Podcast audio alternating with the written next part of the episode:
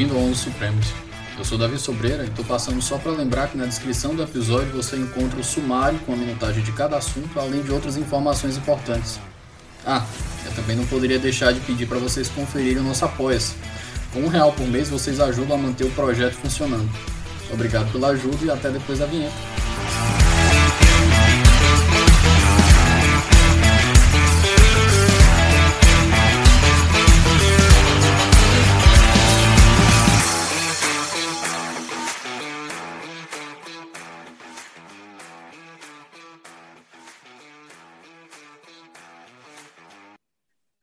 Meus queridos, bom dia, boa tarde, boa noite.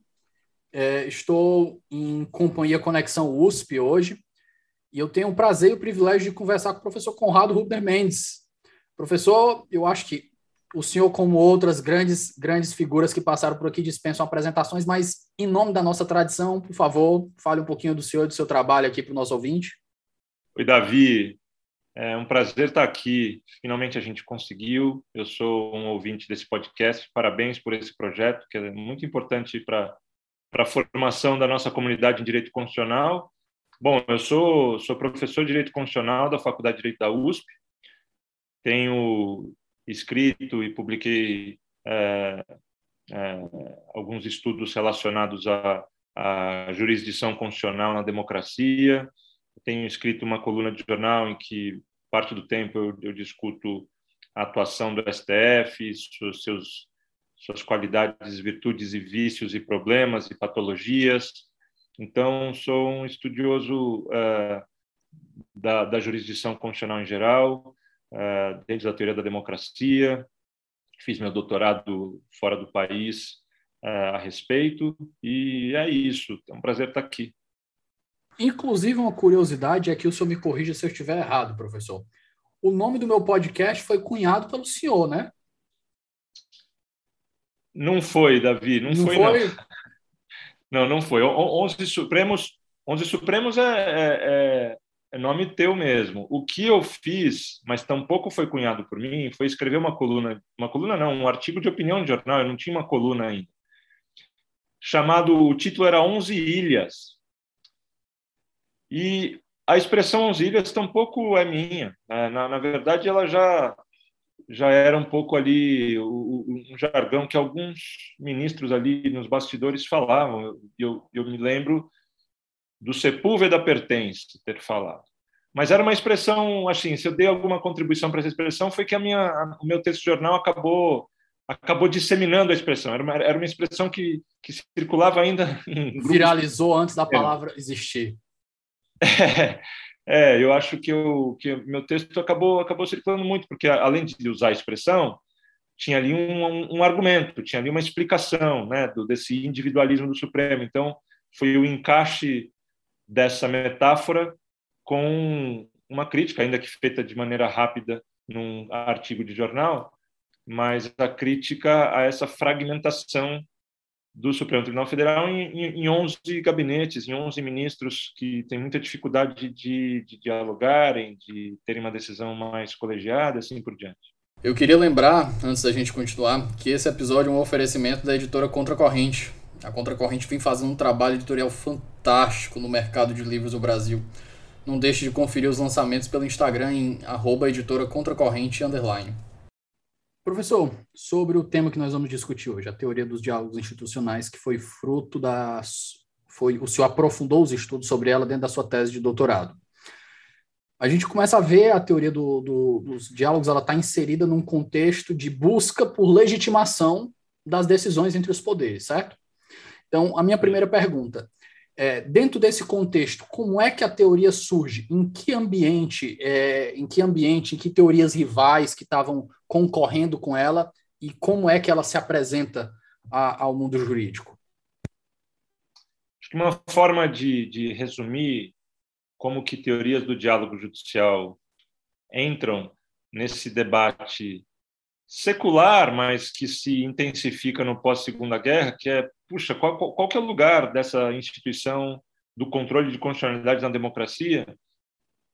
É, e, e, dada a imensa expansão de cortes constitucionais pelo mundo, no constitucionalismo que vai surgindo e vai se expandindo gradualmente por muitas democracias no pós-Segunda Guerra, é, é uma forma de responder a uma pergunta que pode ter mais ou menos peso de acordo com o país, mas é uma pergunta que coloca um, um, um, ônus sobre cortes constitucionais de se justificarem. Com base em que vocês, juízes não eleitos, nove juízes, onze juízes, 18 é, juízes, depende da corte, mas com base em que esse pequeno grupo de juízes não eleitos pode dizer para os legisladores eleitos para esse lugar, por excelência da democracia, que seria o parlamento, é, com base em que vocês podem nos controlar.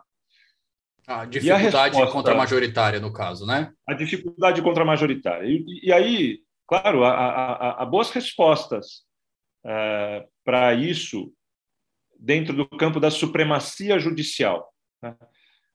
E essas boas respostas dizem que, bom, em primeiro lugar, a democracia não é só o que o parlamento decide, a democracia não é só um procedimento é, majoritário, não é só um procedimento eleitoral, a democracia também tem substâncias mínimas e a gente precisa de uma instituição que proteja essas substâncias mínimas e tudo mais. E todos esses argumentos são muito importantes, mas todos eles estão meio que orbitando a uma ideia de que, de fato, tribunais têm a última palavra. Eles têm a supremacia, supremacia judicial para interpretar a Constituição. A teoria do, do, do as teorias do diálogo, quando a, gente, a teoria do diálogo é, é, é um guarda-chuva que, que congrega muitos argumentos é, de autores diversos, argumentos às vezes mais empíricos, argumentos às vezes mais normativos e teóricos. Mas a teoria do diálogo basicamente tem um ponto de partida diferente. Ela vai falar a, a corte não tem a última palavra. A corte tem no máximo, esse foi um argumento da minha tese, a corte tem no máximo, quando muito, a última palavra provisória, né?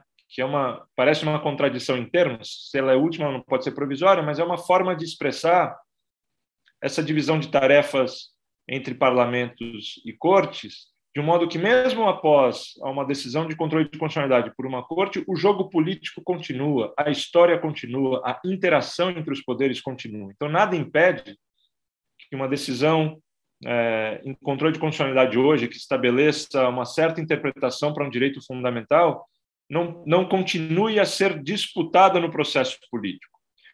E que novas rodadas eh, procedimentais e deliberativas aconteçam, de modo que o parlamento possa voltar ao assunto, possa de novo desafiar uma corte, a corte possa de novo revisitar a sua jurisprudência. Esse jogo não tem, esse jogo é circular e ele não tem uma um ponto final.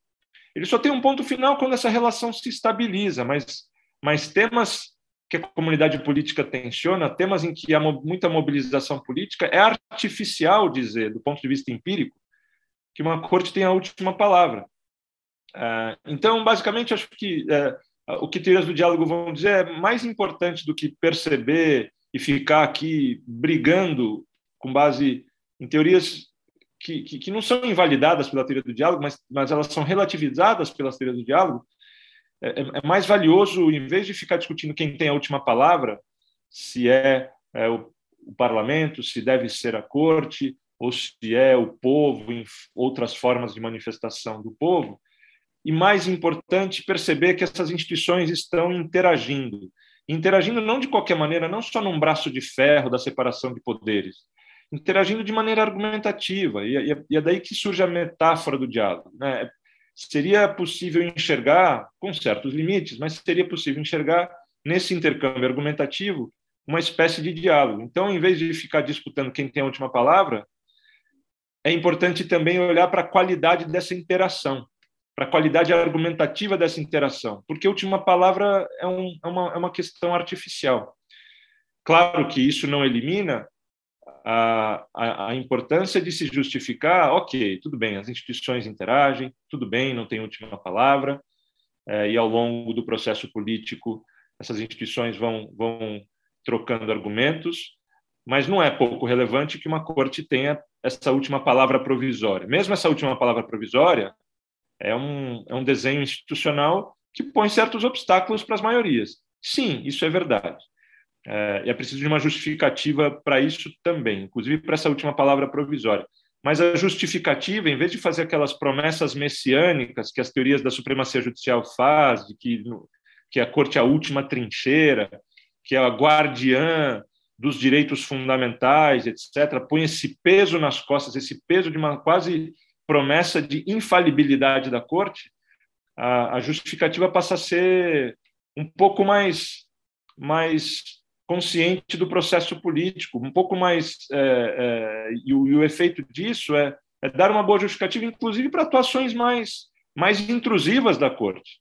Né? Porque uma coisa é uma corte intrusiva dentro de uma percepção de que ela tem a última palavra.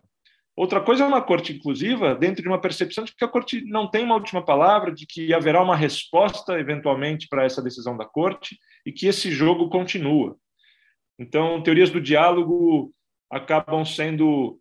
Eles não jogam fora os argumentos pela supremacia judicial. Aqueles mesmos argumentos que valem para defender a supremacia judicial têm muita utilidade para entender o porquê que a corte deve ter a última palavra provisória. Ela só problematiza e relativiza a ideia de que existe uma última palavra. Essa é uma, essa é uma forma equivocada de se postular a pergunta sobre legitimidade de cortes constitucionais. Né? É era, era, era uma pergunta muito dramática. Né? Quem tem a última palavra? Essa, essa pergunta acaba, acaba produzindo respostas hiperbólicas que prometem demais. A teoria do diálogo diminui ou abaixa o tom dessa pergunta e, e, e faz, bom, faz um conjunto de perguntas. Entre elas é quem deve ser a instituição com a última palavra provisória, mas faz perguntas outras importantes também. Como deve ser a interação dessas instituições? Como desenhar essas instituições de modo que essa interação seja produtiva, de modo que essa interação possa promover uma genuína deliberação entre entre legislativo é uma resposta muito mais muito mais sofisticada do que uma proposta de mera última palavra pelo menos a, pelo que eu é muito mais sofisticada ela é, é uma proposta que dialoga com uma literatura empírica é uma proposta que que tenta entender a realidade da interação entre os poderes em vez de em vez de fantasiar um, um, um, mundo em que tem em que, um mundo muito estático, né, de, uma, de, um, de, um, parlamento em que maiorias estão decidindo e uma corte declara inconstitucionalidade e isso foi a salvação da democracia, porque a corte é uma guardiã. É tudo muito fantasioso nas metáforas e nos argumentos. De novo, os argumentos importantes ali, mas eles acabam tentando responder uma pergunta que é mal colocada. A teoria do diálogo recoloca a pergunta e complementa com outras perguntas. Isso faz com que a compreensão da separação de poderes fique mais sofisticada. Dentre, é, feita essa apresentação da teoria, professor, a gente tinha algumas concorrentes que precediam ela e que faziam diversos, diversos, é, diversas propostas. A gente tem a proposta do Larry Kramer, que fala do constitucionalismo popular, que fala que é o povo, por excelência, que deve fazer a, a interpretação. A gente tem a, a, supremacia judicial, que o senhor já comentou aqui, a gente tem. Aqui o senhor me pega, eu acho que existe um, dia, um debate entre Kelsen e Schmidt que entra nessa, nessa questão de falar sobre a última palavra, mas fique à vontade. A gente tem a soberania do parlamento, que é o modelo por excelência do modelo inglês, e nós temos o modelo de deferência judicial que presta uma maior atenção ao executivo. A gente pode conversar um pouco sobre elas para a gente dar um contexto maior para os nossos ouvintes que estão entendendo, estão querendo se inserir no tema?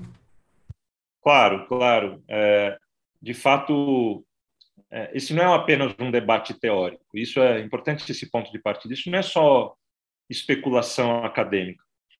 Isso é uma forma de definir as fronteiras em que uma corte pode atuar e qual teoria e qual filosofia justifica que ela atue dentro dessa fronteira. Portanto, se posicionar nesses debates é se posicionar sobre, sobre argumentos que basicamente justificam e incentivam que cortes sejam mais ou menos expansivas, que cortes, cortes adotem doutrinas mais ou menos é, é, mais ou menos restritivas em relação a como interpreta ou deferentes em relação a como interpreta o seu lugar na separação de poderes. Então acho que essa é uma, uma premissa metodológica sobre a importância e a magnitude desse debate.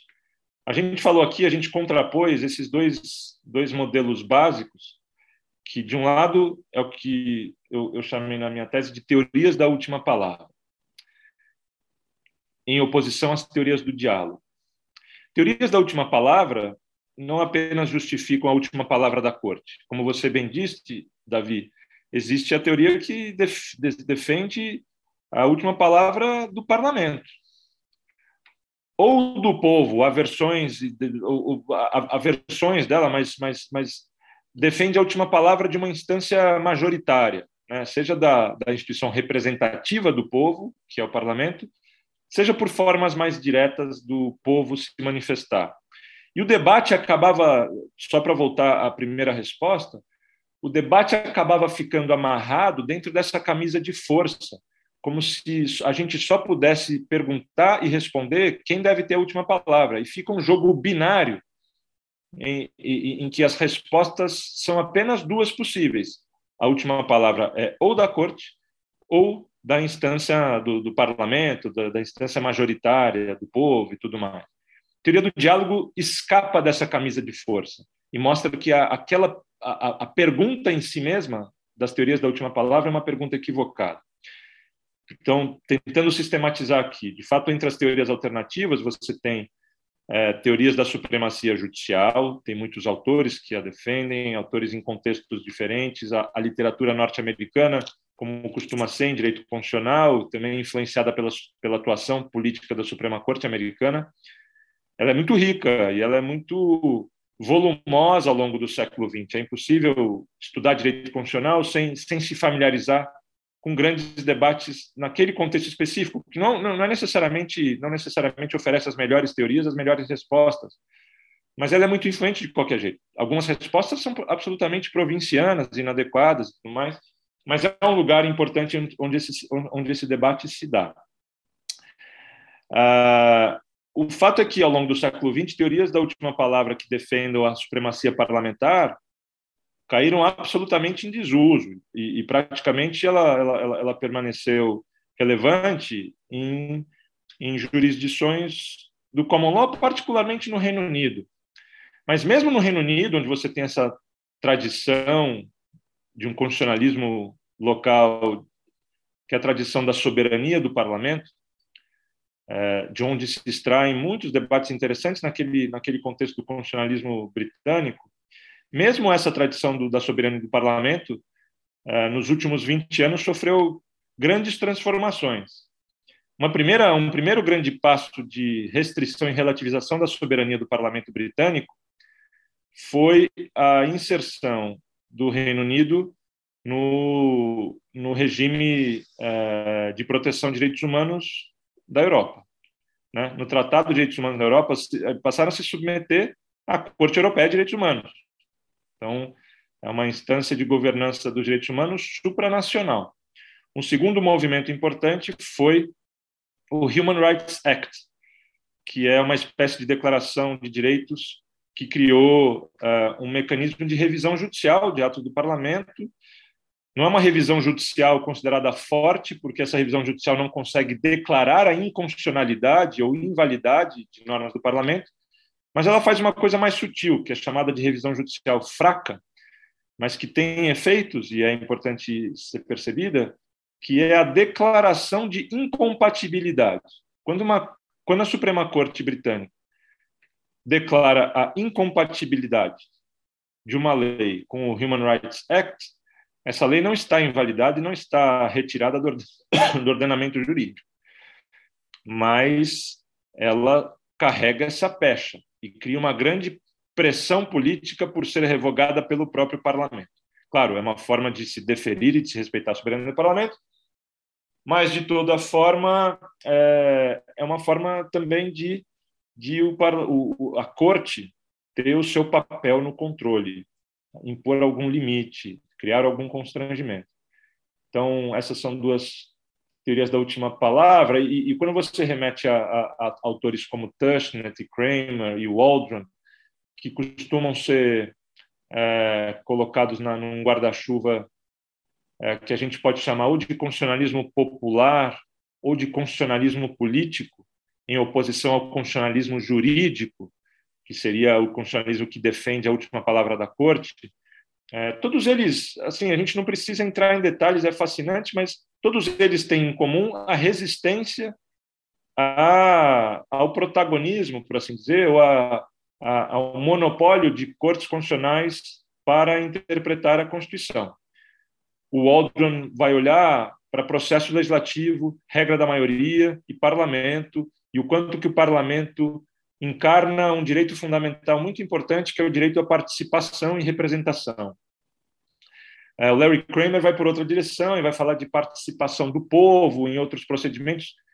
Nenhum desses autores é muito preciso e detalhado em termos de quais, quais são as, as, os desenhos institucionais mais adequados para, os, para essa, essa entidade abstrata chamada povo se manifestar e se expressar. Isso até é uma lacuna importante dessas, dessas teorias, né? uma simplificação grande sobre, sobre patologias do processo legislativo, sobre patologias de processos majoritários. Existe uma grande mistificação também sobre o quanto que desenhos institucionais concretos do processo eleitoral e do processo legislativo pode tornar muito pouco crível esse selo, esse pedigree de legitimidade que supostamente vem do parlamento, independentemente de como esse parlamento é desenhado. Né? Então, acho que esse é um, esse é um grande, é, essa é uma grande lacuna, é uma grande, é, essa teoria se encontra num grande vácuo porque se faz uma espécie de presunção geral muito pouco argumentada de que o pedigree democrático do parlamento é um pedigree democrático mais valioso, mais qualificado. Só que é curioso que essa, isso está no campo das presunções, porque uma análise das variáveis que tornam esse parlamento mais ou menos legítimo, dependendo do, do sistema eleitoral que implementa e dependendo da qualidade do processo legislativo, é, isso está meio que meio que é, subteorizado e, e acho que é muito possível dizer que uh, o argumento da supremacia do parlamento ele pode ser muito fraco se o parlamento tem um processo legislativo péssimo e pouco democrático. Ao mesmo tempo que esse, esse argumento fica cada vez mais forte, quanto mais esse parlamento for estruturado e desenhado é, para implementar um processo legislativo é, profundamente democrático, no sentido da deliberação, do respeito a direitos de minorias, de uma certa dilação temporal para amadurecimento das propostas legislativas, etc. Existem processos legislativos muito autoritários. E dizer que ali tem uma grande presunção e um grande pedigree de legitimidade democrática, porque simplesmente aqueles membros foram eleitos pelo povo, é muito simplista isso. Né? Tem muito simplismo, às vezes, em algumas dessas presunções. E você citou uma última aí, Davi, que eu, que eu, que eu prestei atenção, que é a deferência judicial para atos do executivo, que no fundo isso remete a uma ideia de atos políticos, o political, political acts uh, doctrine, né? as doutrinas dos atos políticos é uma coisa que vem do, do, do constitucionalismo americano, que no direito público brasileiro ela uh, equivalentes a essa essa doutrina do, do, do, do questões de political question, de, de, questões políticas, a gente a gente traduziu um pouco por meio do conceito de discricionariedade, é, atos exclusivos do, do, do, executivo e tudo mais. Essa essa discussão ela traz, ela a relação corte com o executivo, ela não traz uma discussão tão forte sobre legitimidade da corte, legitimidade democrática da corte, porque ao contrário de um parlamento que tem esse pedigree democrático, eleitoral, majoritário e tudo mais, o executivo tem um pedigree democrático muito mais frágil. O executivo é um poder unipessoal, o chefe do executivo é uma única pessoa. Né? Tudo bem que isso vai variar conforme o regime seja presidencialista ou parlamentarista e tudo mais, para a gente discutir a legitimidade das decisões do executivo. O que eu quero dizer é que, é, é que quando a gente olha para a relação corte versus executivo, em vez de corte versus legislativo, o tema da legitimidade democrática é menos relevante, porque a credencial democrática em termos eleitorais do executivo não é lá grande coisa. O executivo também é composto de uma burocracia não eleita, de decisões tecnocráticas que se justificam de outros modos que não o voto. Então, ali, a discussão sobre deferência é mais sobre é uma deferência judicial à decisão do, do executivo é muito mais relacionada a uma deferência à expertise técnica, onde o juiz não deve entrar, do que uma suposição de que o juiz não tem legitimidade democrática comparativamente ao, ao executivo, ao burocrata, ao tecnocrata e assim por diante. Então, são teorias que se complementam, mas essa da deferência judicial, em particular ao executivo, não é uma teoria que disputa com a teoria, com as teorias que a gente estava falando até aqui. É uma teoria que diz respeito particularmente à relação corte com executivo. Agora, a ideia de deferência judicial também se aplica à, à deferência ao legislativo, né? A, a doutrinas da, da, da, deferência não só ao executivo como a, a deferência às decisões legislativas. E aí sim, quando a gente fala de deferência da corte para o legislativo, aí sim entra um debate sobre, bom, nessas discussões morais complexas, que geram um grande desacordo moral numa sociedade pluralista, é, a corte pode muito bem dizer, e existem teorias que dizem isso, é, a corte pode muito bem querer deferir a escolha feita por representantes do povo em vez de juízes não eleitos fazerem. Então, acho que eu, eu fiz uma, uma, um caminho aqui meio tortuoso, mas uh, acho que esse é um quadro de muitos autores, e cada autor vai ter lá a sua riqueza, mas é uma, uma, uma classificação que simplifica as posições uh, as posições em geral que, que, que, defendem maior ou menor protagonismo da corte, que defendem maior ou menor protagonismo do, do parlamento, do executivo, e que às vezes até entram em discussões sobre desenho institucional. Essa é uma literatura também muito rica. Professor, seguindo, eu lembro de um artigo do professor Clemerson sobre o tema, e ele traz duas críticas que são não dele, né? Ele aponta que existem duas críticas que são feitas à teoria dos diálogos e ele apresenta duas respostas e depois ele dá um arremate sobre a ênfase que a teoria dá. Ele diz que a primeira crítica que é feita é que existe um perigo de um sequestro um sequestro da pauta legislativa, da pauta política pelas cortes, e que as pessoas podem usar a teoria dos diálogos para defender posições que são conflitantes. E ele vai apresentar uma resposta. Ele diz: ele, primeiro, a resposta que se apresenta ao primeiro ponto é que o legislativo não é dono da política. E eu acho isso uma resposta muito importante. E o segundo é que ele diz: o mau uso de uma teoria não está dizendo que a teoria é ruim em si. Se as pessoas estão usando a teoria para fazer X ou Y, você tem que ver se a teoria foi seguida de maneira que ela foi pensada.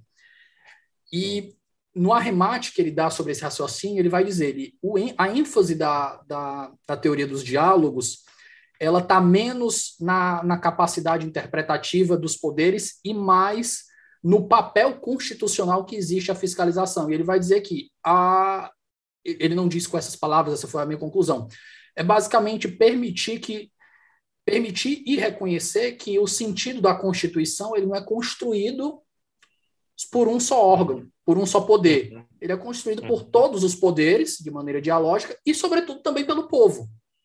Uhum. Então, eu queria seus dois centavos sobre essas considerações, professor. Olha, eu, eu, eu subscrevo essas considerações, elas estão completamente em sintonia com a forma pela qual eu argumentei sobre teorias do diálogo. De, de fato, a interpretação constitucional que nós devemos uh, tentar construir e estabilizar não é interpretação constitucional de um órgão só isolado, como se fosse somente da corte, caso ela tenha a última palavra, se fosse somente de um órgão particular, é, outro do executivo, ou se fosse somente a interpretação que o legislador faz da Constituição. É um processo de interação. Então, é, quem pensa a separação de poderes em, em, termos de quem deve ter a última palavra sobre a Constituição, pensa de maneira muito simplista. E, nesse sentido, a, a, a, o que importa é, é, é uma, uma, uma, interpretação que vá se normalizando, se estabilizando na interação não num braço de ferro com perdedores e ganhadores. Né? E, e, claro que a sociedade também participa disso. Participa na esfera pública, participa na construção de argumentos, participa na forma pela qual ela está presente no processo legislativo, está presente nos processos constitucionais do STF. Participa nesse sentido de, de, de é, enriquecer a esfera pública de modo mais informal, claro. Você, ao, ao escrever artigos acadêmicos ou artigos na esfera pública, você está participando do processo mas ao participar mais formalmente, por meio de amigos curiae, por meio ou, ou, sendo parte, ou escrevendo um parecer que é juntado no caso, ou participando de audiências públicas no Congresso, tudo isso é sociedade participando do processo e acho absolutamente acho absolutamente correta essa informação, essa essa posição, né, essa essa percepção da separação de poderes. E o Clemerson está muito certo em dizer que uh, existe uma certa falácia que faz uma crítica a algumas teorias em função de como elas são distorcidas e manipuladas, às vezes retoricamente, pelas cortes. Isso não é um problema da teoria, é um problema das cortes. Isso não faz das teorias é, ruins. Né? Isso faz, isso permite que a gente permaneça de maneira atenta, percebendo como que eventualmente cortes distorcem. Um, um exemplo que eu acho é, útil, porque ele é, ele é simbólico e ele é influente, é a teoria, ou mais do que a teoria, o método da proporcionalidade, direitos fundamentais. É, e eu vejo muitas muitas críticas à professor Virgílio deve arrancar os cabelos vendo, vendo as coisas que acontecem. É, é, é, eu acho, acho que Virgílio é a principal referência e escreveu muito sobre sobre esse, essa falácia. Né?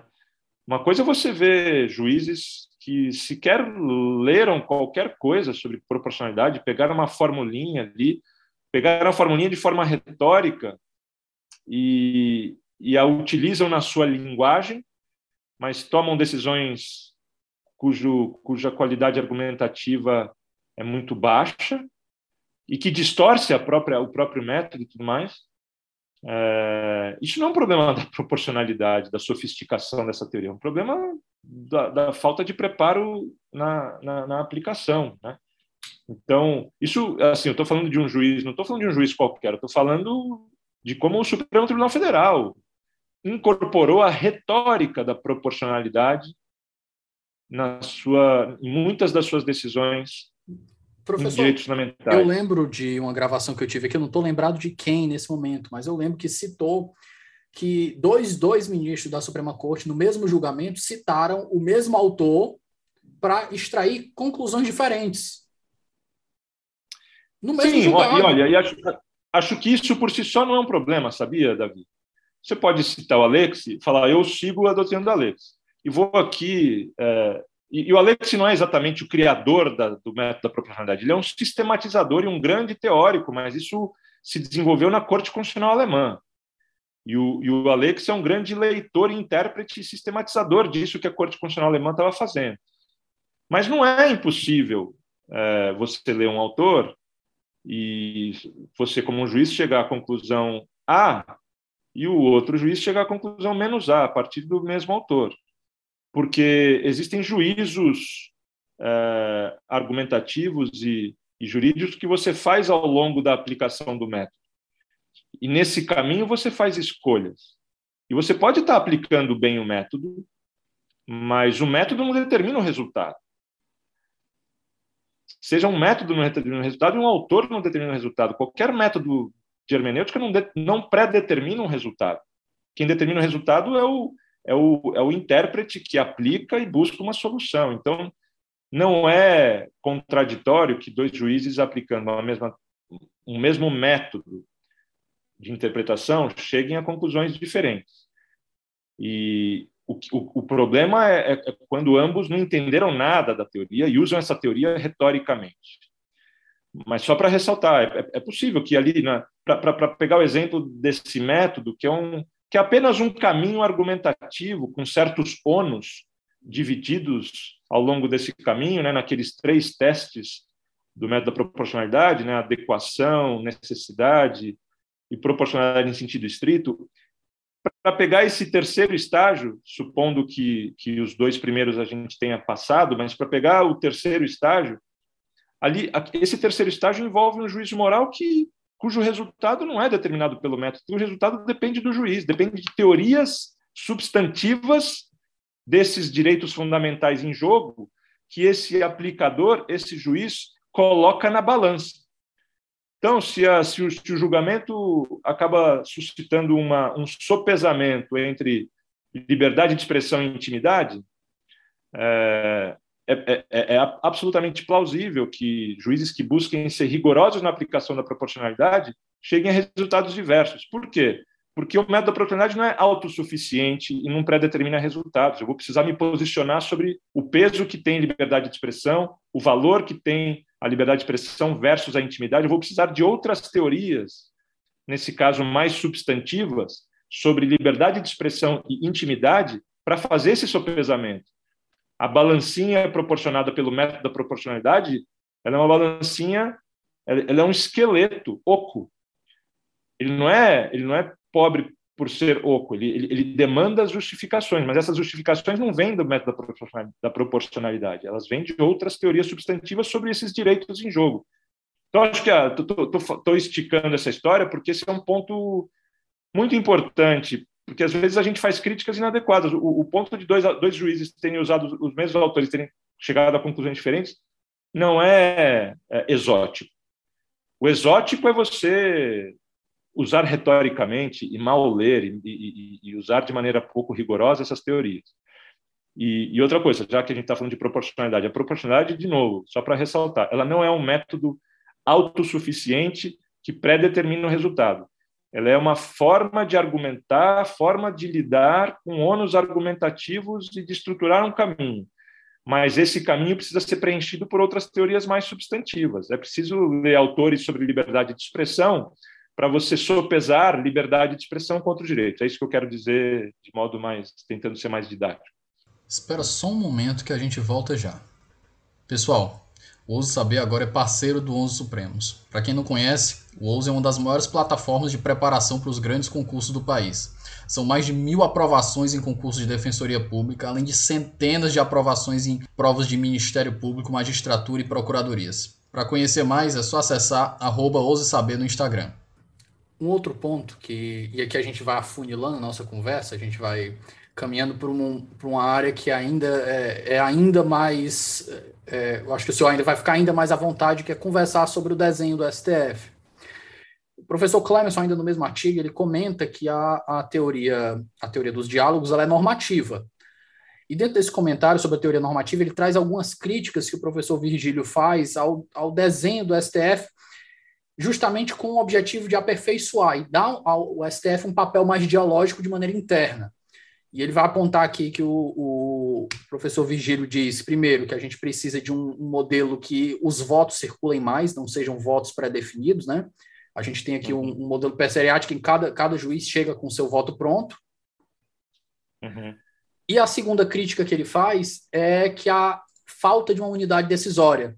E essa daqui eu acho que talvez seja uma das piores. Eu conversei com o professor Marinoni, ele inclusive traz a teoria que também é, ficou famosa, acredito, nas mãos do Sunstein, que é o, minimalismo judicial, né? Que a gente tem 11 pessoas fazendo 11 votos autônomos e eles acabam passando por assuntos que são laterais à questão e você acaba decidindo sobre coisas que não deveriam ser decididas e você retira do, do, do, do papel da, da, da do, do, parlamento, do executivo e até do povo o espaço uhum. que eles tinham para deliberar sobre aquilo ali. Eu lhe pergunto, uhum. sobre essas considerações e outras considerações que o senhor tenha para tornar o, o, papel decisório do, do STF mais dialógico. É importante falar sobre isso, Davi, porque até aqui a gente vem falando de teorias é, que dão respostas para uma questão que talvez seja menos urgente do que outras, especialmente para o constitucionalismo brasileiro. Elas são intelectualmente fascinantes, mas, ao mesmo tempo, elas não têm muito a dizer sobre o diagnóstico das falhas mais graves do STF. Né? Claro que a gente está vivendo um momento da nossa democracia em que tudo está em jogo. Né? É, é diferente debater essas questões hoje, em abril de 2022, do que debater essas questões é, em 10 anos atrás, em 2012. Né? É, por quê? Porque em 2012 a gente imaginava que essas instituições estavam mais ou menos consolidadas e, e debater um pouco se o STF deve fazer controle de constitucionalidade, isso parecia uma, uma, uma, discussão fora de lugar. Muito mais importante do que debater se a, o STF deve ter esse poder era, era, debater como que o STF deve praticar esse poder.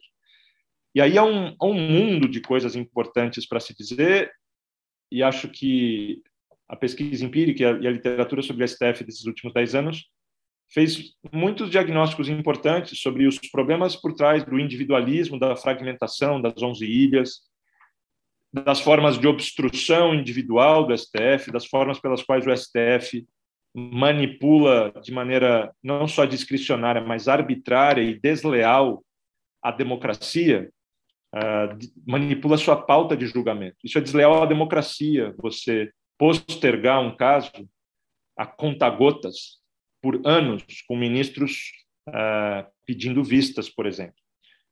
Uh, que desenho institucional pode, pode sanar esses problemas? Né? Uh, como que o STF pode, pode estar submetido a uma prestação de contas mais adequada? Então, as nossas perguntas teóricas e empíricas, de fato, as nossas perguntas teóricas e empíricas mais urgentes, não são mais as perguntas das teorias da última palavra, teorias do diálogo. Tudo isso é muito importante, não deixa de ser importante, porque em certas situações essas teorias precisam ser mobilizadas para justificar o, o, o que o STF está decidindo e tudo mais.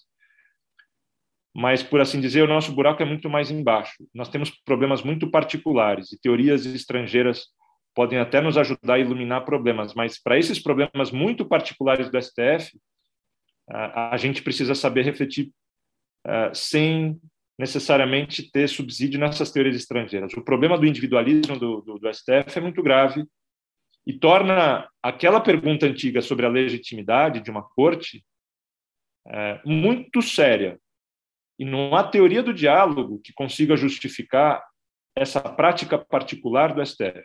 Uma coisa é usar dessas teorias para se justificar o lugar de uma corte constitucional da democracia. Mas essas teorias, nenhuma dessas teorias dá uma boa resposta para essa patologia do individualismo do STF. Para essa patologia, nós não temos nenhuma teoria possível. E, e, e se nós não temos nenhuma teoria possível, é, é muito fácil dizer que existe um déficit muito sério na forma individualista do STF decidir. Isso eu estou me referindo, claro, quando eu digo forma individualista, tem as formas de obstrução, que as são as formas de não decidir, ou de postergar indefinidamente uma decisão, ou de tomar decisões monocráticas, que às vezes é, consumam efeitos irreversíveis. E aí a gente não está falando de 11 juízes não eleitos, a gente está falando de um. Um sozinho, burlando ou sonegando o plenário, às vezes revê um ato de Câmara dos Deputados e Senado juntos rever o deputado de 600 membros do parlamento. Caso do, do Renan Calheiros, por exemplo. É, esse é um exemplo, mas aí é um caso de é um caso criminal, um caso de, de, de intervenção não dentro da jurisdição constitucional, mas a gente pode também ter exemplos dentro da jurisdição constitucional, que é o momento mais grave, que ali você está julgando a constitucionalidade de uma lei, não a constitucionalidade não, não exatamente o crime de um membro do parlamento. Isso, isso, isso é até mais simples de, de, de, lidar. Agora, no caso da jurisdição constitucional, você tem um ministro que monocraticamente, sem permitir que o plenário se manifeste, interrompa um processo legislativo com base num argumento abstrato sobre democracia e participação, como já fizeram Luiz Fux, como já fizeram Gilmar Mendes, uh, e assim por diante, essa sim é uma patologia para a qual não é que não há resposta, não há resposta possível. É absolutamente antidemocrático isso. E é preciso dizer isso. E a gente acaba se fascinando intelectualmente com essas grandes teorias, mas essas teorias só jogam fumaça nos debates mais urgentes do Brasil. Então, acho que essa autocrítica a gente tem que fazer. Né? Tem um debate particular que é muito brasileiro, e ele é muito mais importante para entender e criticar o STF do que esses grandes debates que não deixam de ser relevantes, mas, mas que não fazem cócegas nos debates mais urgentes nossos. Professor, ainda na seara do STF, a gente tem aqui algumas aplicações da, da teoria dos diálogos. Eu lembro de uma que foi ele foi o diálogos diálogos acho que inclusive citou pelo pelo palavra diálogos constitucionais eu acho que foi o Fux que foi o, o relator da, da decisão deixa eu para eu não, não não passar não fazer uma citação errada deixa eu pegar o número da ADI aqui professor é a ADI 5105 sobre a relatoria do ministro Fux e eu lembro também de outro caso que não sei se ela foi citada, acredito não tenha sido citada, mas eu acho que ela representa bem a ideia da última palavra provisória, que foi o caso da, das vaquejadas, né? A PEC que, que acabou resultando das PEC das vaquejadas. Sobre esse tema, dentro da teoria dos diálogos institucionais, eu poderia dar aqui seus dois centavos? A PEC da vaquejada, que foi aquela que se converteu em, em emenda constitucional, é, para autorizar essa prática cultural que causa sofrimento a animais, né? Só para só para esclarecer, ela foi uma espécie de resposta do legislativo, nesse caso no, no exercício do poder constituinte derivado de emendar a Constituição, uma resposta ao STF que havia declarado a inconstitucionalidade dessa prática, porque é, violava é, violava a dignidade dos animais, etc. Uma, uma, uma decisão que ecoa aquela decisão de anos antes é, da briga de galo no, no, STF, onde se, onde se contrapõem valores da manifestação cultural, de um lado, e é, proteção dos animais, de outro. É, eu, eu, eu diria David, que é, não sei se eu diria que foi um, é um bom exemplo da aplicação da teoria dos diálogos. Primeiro, que, que a, os poderes não estão necessariamente aplicando a teoria, segundo, que a, não existe uma única forma é, de, de, de, ver a teoria dos diálogos. Né? A teoria do diálogo basicamente tenta, como eu disse é, logo antes, tenta enxergar a interação entre os poderes em vez de ficar preso naquela percepção de quem tem a última palavra.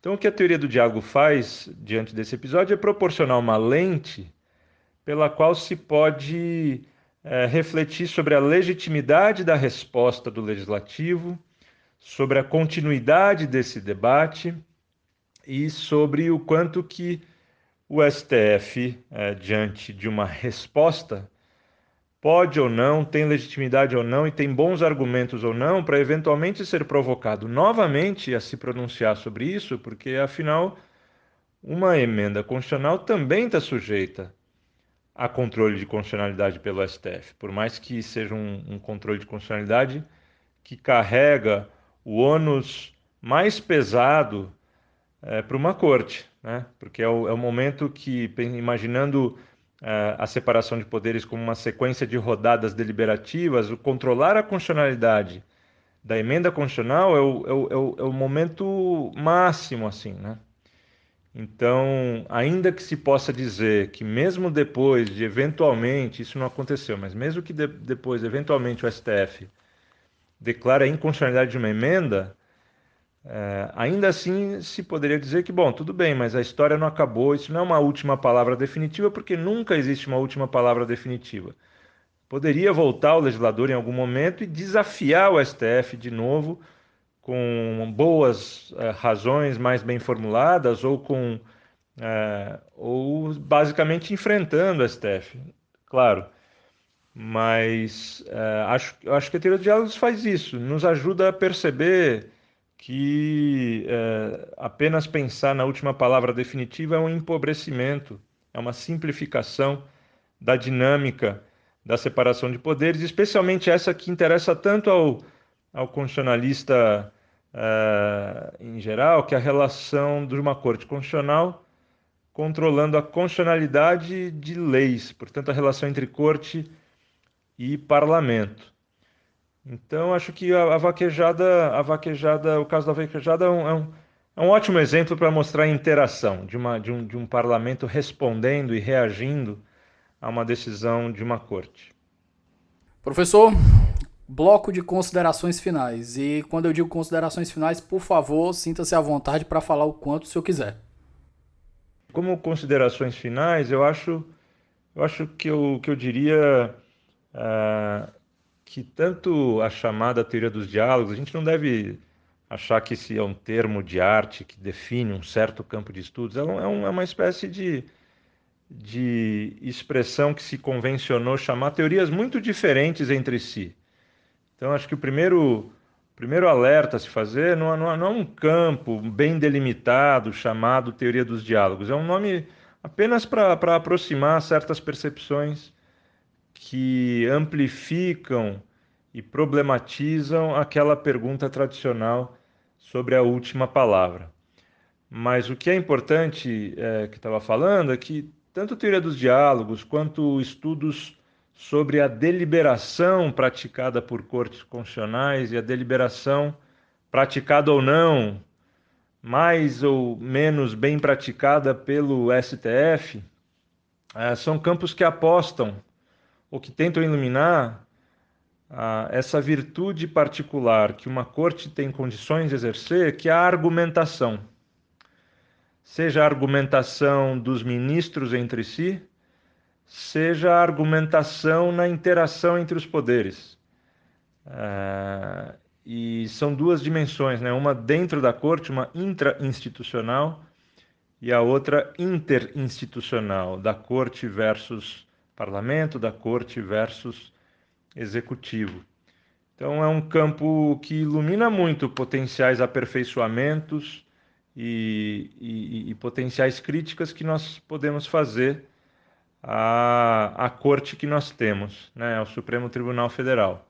Então, não é a teoria que esgota de maneira nenhuma as, as demandas e interpelações que nós podemos fazer à corte do ponto de vista público e acadêmico, mas também acaba também nos, nos permitindo imaginar aperfeiçoamentos institucionais e imaginar é, um Supremo Tribunal Federal que cumpra melhor é, certos papéis.